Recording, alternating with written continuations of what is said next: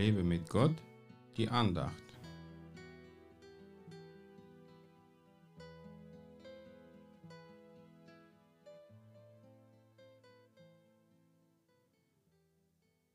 Wirkt nicht für die Speise, die vergeht, sondern für die Speise, die da bleibt, ins ewige Leben, die der Sohn des Menschen euch geben wird. Denn diesen hat der Vater Gott beglaubigt.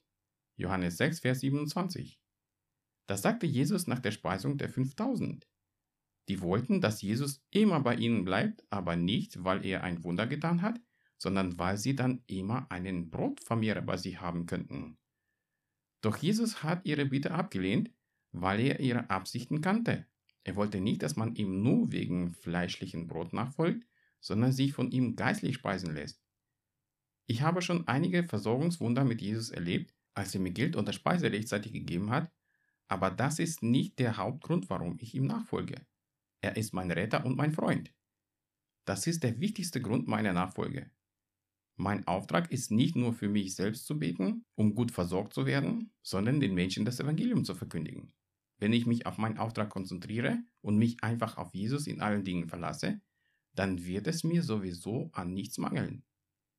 Als Jesus seine Jünger zum ersten Mal auf den Missionsfeld losschickte, haben sie nichts auf den Weg genommen, weil sie seine Versorgung unterwegs erfahren sollten. Ihr Hauptziel dabei war, Menschen die frohe Botschaft zu bringen. Sie kamen dann begeistert zurück und schauten nicht so aus, als wären sie verhungert oder nackt. Jesus sagte nicht umsonst, setzt euch zuerst für das Reich ein und dafür, dass sein Wille geschieht, dann wird er euch mit allem anderen versorgen. Mach dir keine Sorgen um deine wirtschaftliche Lage, auch wenn sie gerade ganz mies ist.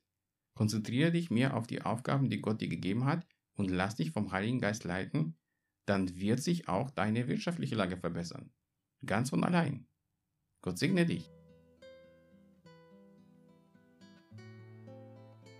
Mehr Andachten findest du unter www.lebemitgott.de. Ich freue mich auf deinen Besuch.